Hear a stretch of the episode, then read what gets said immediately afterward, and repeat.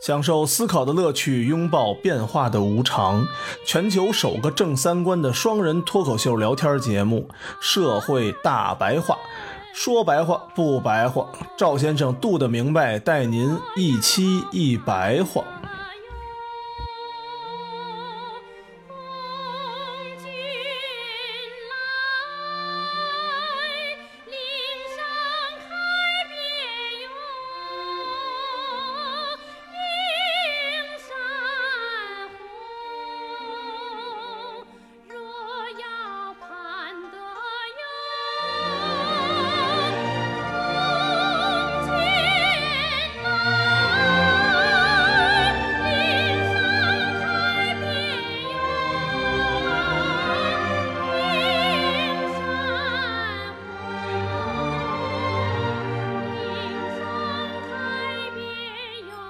大家好，欢迎收听我们新一期《社会大白话》，我是赵先生，对面呢是我们多的明白。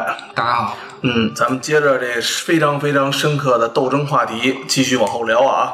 嗯，咱们上期说美国二十世纪初的时候，对，就开始折腾这事儿了。二十世纪初，一九零零年左右，对，现在我们是二零一九年，相差将近一百二十年。嗯嗯、到了一九一四年的时候啊，嗯这个华盛顿州又通过了一个立法，设立了一个女工的最低工资。嗯如果按照以前啊，刚才咱们上期说那个逻辑的话，如果限制最高工时是违宪的话，你设立一个最低工资其实也是违宪的。嗯但是到了一九三七年，有一个叫西宾旅社案，嗯这个案件最后的判决时就说了，华盛顿州这个设立最低工资不违宪，嗯投票也是五比四，也是差一票，最后的结果是最低工资不违宪，嗯为什么不违宪呢？就是因为这些法官啊，观察到了现代工业体制的工作条件及其劳资权利的结构，嗯，它不再强调那种抽象空洞的平等了，哦，而是将身份作为想象社会事实及其权利结构的方法带到宪法解释和决策中了。这个就是一九三七年，其实就罗斯福新政那段时间的变化。这个判决书啊是这样写的：妇女的健康，保护妇女免受贪婪和无良雇主的剥夺，还有什么比之更迫切的公共利益吗？嗯如果保护女工是行使政府权力的一种正当目的，那么我们当然可以认定，公正的设定最低工资，为了满足生存之必须，而要求雇主支付最低工资，就是一种为了保护女工的可允许手段。很显然，州的立法机关有权考虑雇佣女工的现实处境。嗯事实就是，这这下面这段话是重点。嗯听完了以后，咱们参考刘强东的那个取消最低工资，咱们比较一下刘强东还取消最低工资了。啊。刘强东不但说了这个不干活的不是我兄弟，还取消了送快递的最低工资，就是没有底薪了没有呗？底薪了。对我靠，这么狠呐！啊，这大哥嫖娼的时候玩儿挺欢，发钱的时候就他妈蔫儿了，哇，这个底薪这事儿不是一直都低有吗？最低工资两千四啊，那都没有。了。京东物流不是单独运营嗯，的吗、对对对对，啊啊，没有了。哦就是你揽的件儿越多，挣的越多，你一个不揽就一分钱没有。哦这具体怎么算不知道啊，但是肯定是没有最低工资了。哦，咱们看看这个美国怎么判这最低工资这事儿啊。嗯他们是收入最微薄的阶级，他们的谈判力量相对较弱。嗯面对着那些利用他们贫困生存处境的雇主，他们毫无反抗能力，只得逆来顺受。立法机关有权采取措施，减少这种血汗体制的罪恶。工人在这种体制内受到剥削，拿的那点微薄工资甚至不足以支付最起码的生活成本。正是利用他们的这种无助，雇主展开了一种最有害的竞争，立法机关因此有权认定，在执行其保护政策时，最低工资的要求是一种重要的手段。我们还要补充如下事实：双方都是成年人，有能力约定，嗯并不必然剥夺了政府的权利。在当事方处在不平等的位置时，政府仍有权加以干预。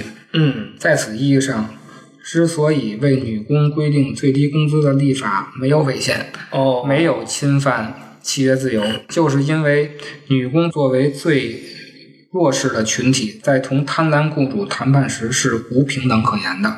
嗯无论雇主给出什么样的工资报酬，他们都不得不接受。换言之，他们只有在工作并接受最微薄的工资和拒绝工作，因此毫无生活来源之间选择的自由。这个自由是画引号的啊。嗯但无论如何，他们不要饿死，就只能选择所谓的自由契约所施加的残酷剥削。哦，这个是哇塞罗斯福新政时期西宾旅社案最后判的嗯，是为什么要有最低工资？这个你大不法能官无限给我给我这么去剥削。对这个大法官叫休斯，他的意思就是说。这个劳资双方在谈判的时候，其实谈判的时候就已经不平等了。嗯，对呀、对呀、啊，咱们就拿京东来说，作为这些快递人员，他要不然就干你这个活儿，要不然就饿死，是啊，那就只能干这个对，了。哦，我这么残酷呢？嗯，哎呀，真的，要不就说美国，它有的时候是一 个基督教这个核心理念是吧？对对自由、平等、关爱。这是整个实行那个叫凯恩斯主义，嗯就是福利国家的这个时期法官的判决，整个美国的当时意识形态。嗯所以我们对比京东的取消最低工资做法，其实所谓的自由契约呀、嗯，其实就是一幌子，纯剥削了，就是就是踏踏实实纯对剥对削了。对。对所以在那个时期啊，呃，一九三五年出台了一个全国劳资关系法，它保障了劳工组织工会集体谈嗯判和发动罢工的权利。该法的第七条规定啊，雇员应有权自我组织、有权组织加入或协助劳动工会，有权通过选出的代表进行集体谈判。这就是咱们之前说的那个，咱们是没有这种自发的组织的，更没有什么代表去集体谈判去。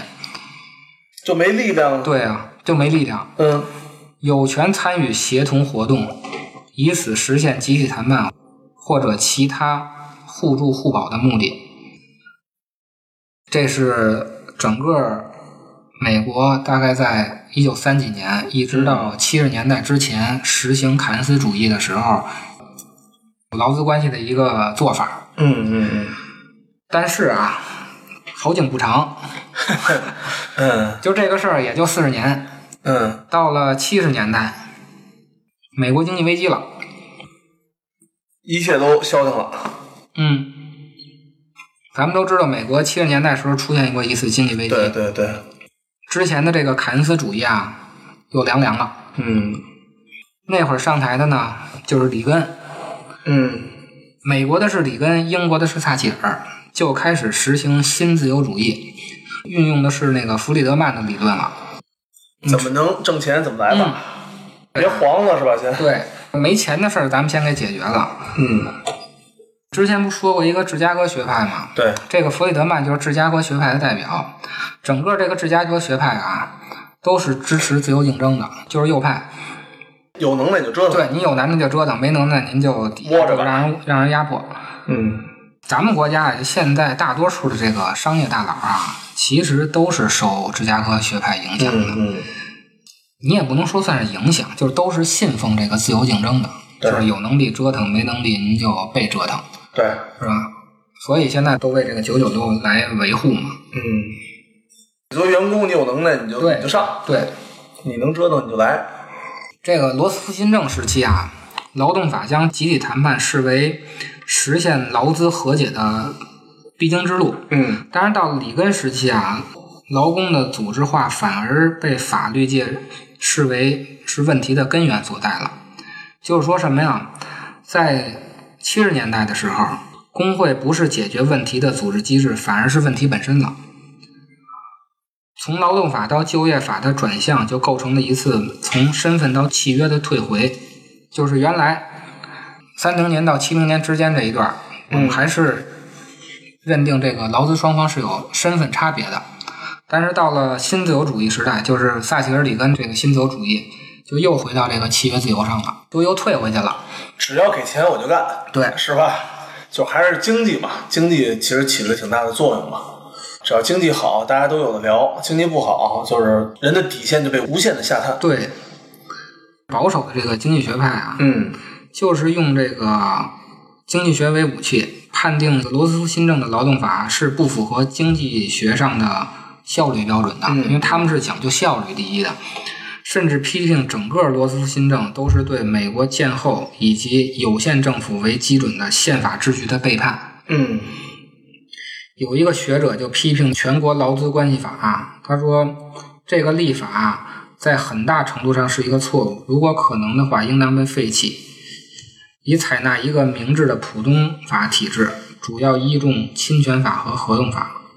传统形式的以侵权法和合同法为主体的普通法，本可以更有效地处理劳资问题。嗯，不仅在司法学说上是贯容的，而且也契合功利主义的政治理论。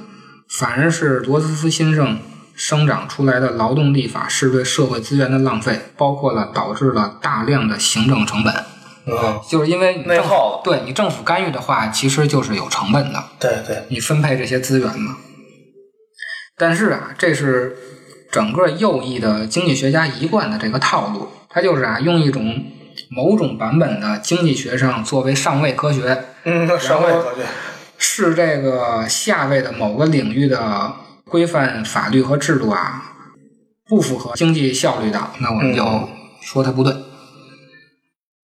这个是美国从一九零几年一直到一九七零年发一展直过在程反复的对折腾。来回来去的折腾这事儿，一会儿又说什么契约自由，一会儿又说谈判本身这身份就不平等。就是还是按钱来说的嘛。嗯，有钱咱就自由自由，没钱咱是吧？对咱都不自由。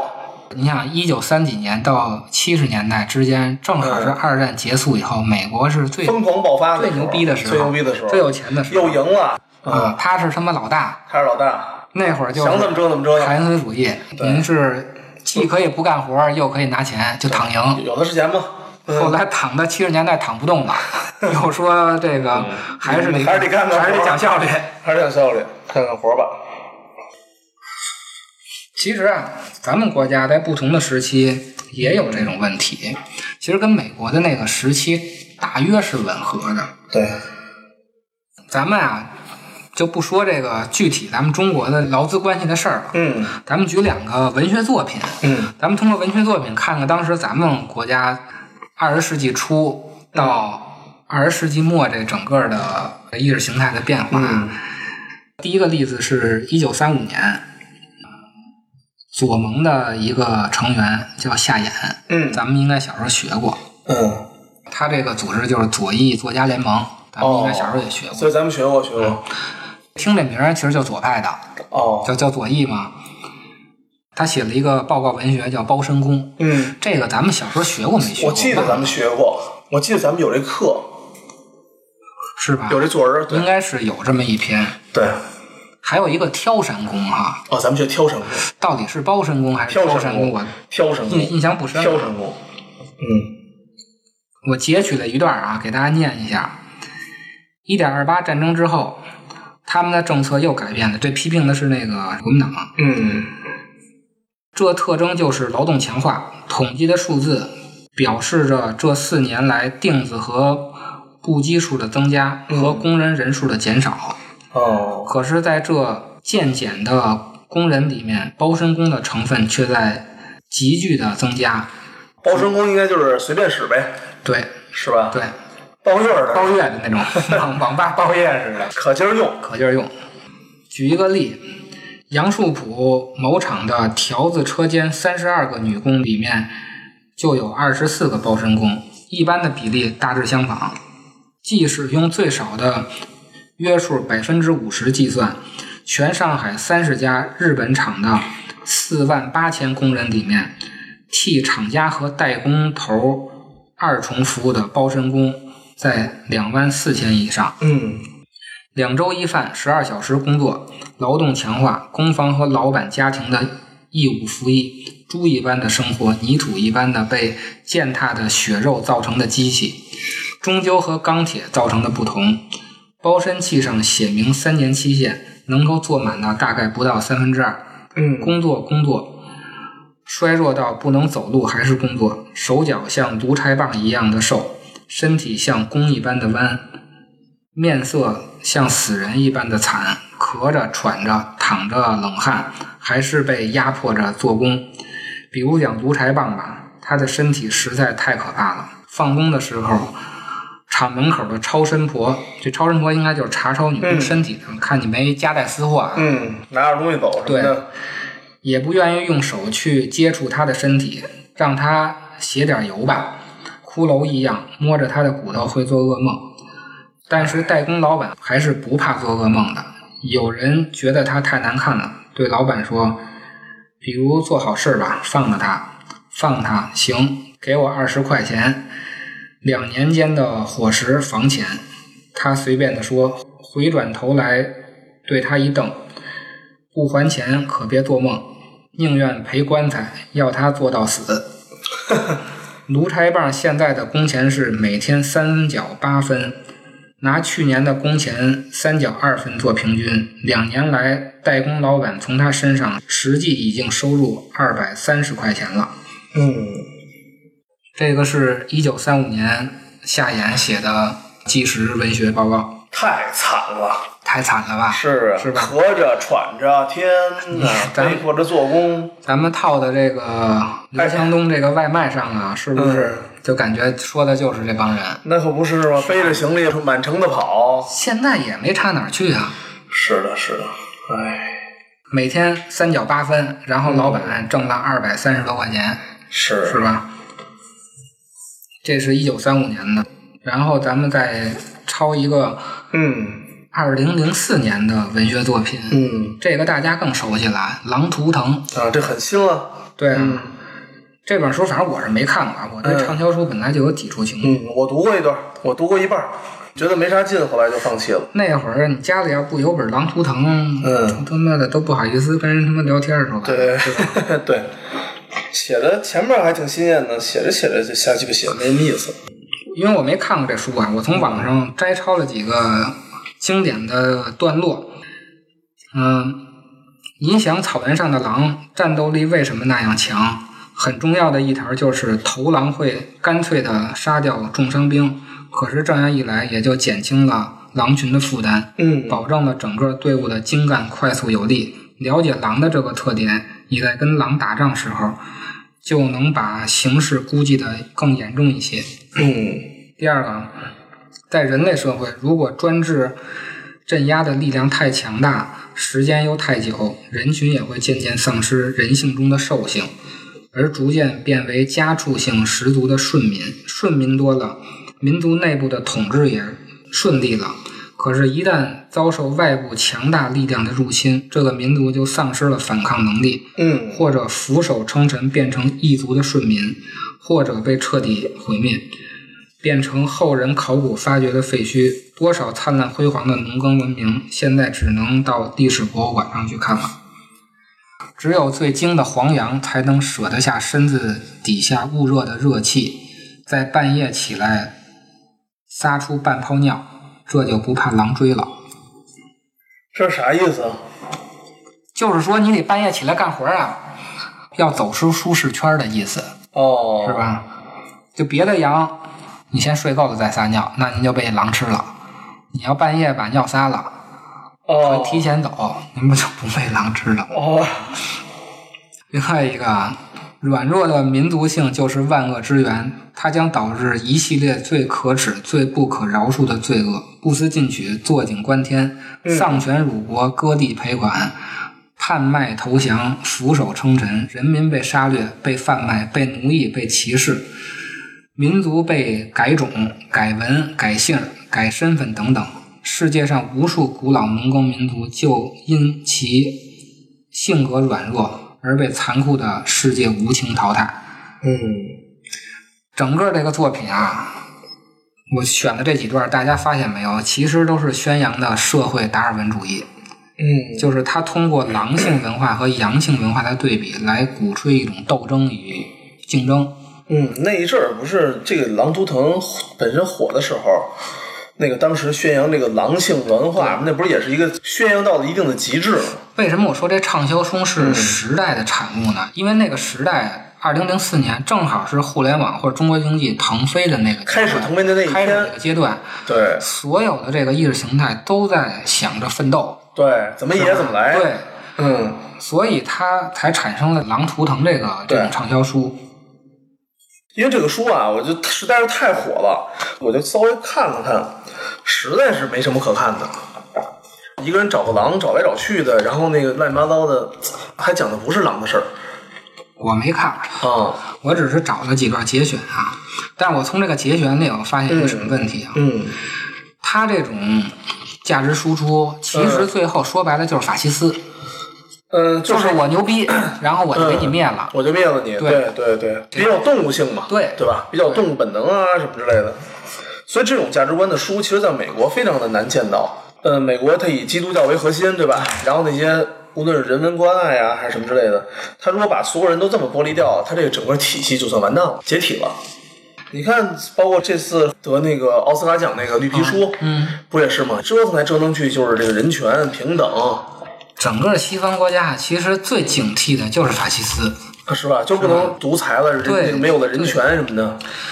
咱们中国作家网啊，当时是怎么评价《狼图腾》这本书的呢？哦，还评价了呢。以一种令人惊讶的挑战姿态歪曲事实、颠覆常识。作者信奉一种幼稚的生物主义决定论，哦，偏执地认为狼对于人类的文明进步起了决定性作用。因为缺乏对常识的尊重，所以作者在展开叙事的过程中，就很难维持主题与事项的逻辑上的一致和关联性。他的判断和观点常常与文本内容的情节打架。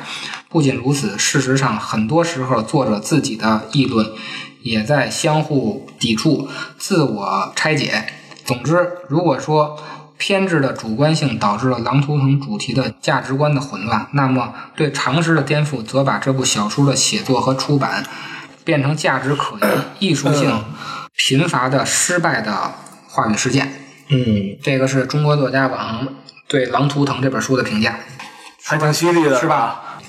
但是这也是当时二零零四年整个社会的意识形态。都得是狼，对都得去抢，对，是你杀了什么就是你的。这种意识形态到现在其实还延续在嗯头延部，续就是七零后和八零后这个阶段。其实到了零零后，狼图腾这种意识形态就就很少了。很少嗯很少了，人就享乐主义啦，什么之类的。这个狼图腾啊，说白了其实就是法家思想。嗯他制造了一种伪恶。